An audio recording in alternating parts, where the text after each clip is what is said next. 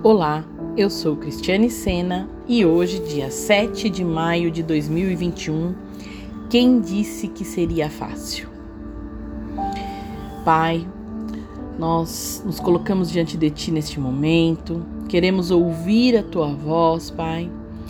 Fala conosco, tira de nós toda preocupação, afasta toda distração, queremos ouvir somente a Tua voz neste momento, Pai.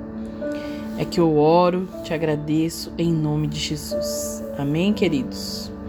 Eu quero ler Efésios 5, versículo 8, que diz assim: Pois antigamente vocês estavam mergulhados na escuridão, mas agora têm a luz no Senhor. Vivam, portanto, como filhos da luz. Amém?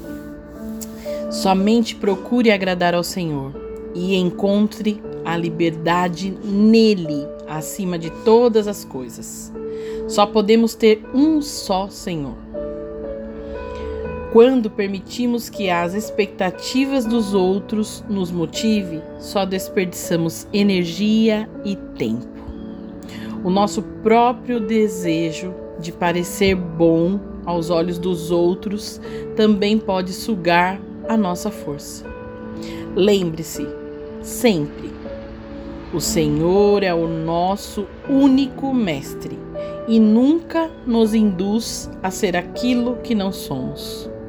Devemos permanecer concentrados e conectados nele, sempre em todo o tempo.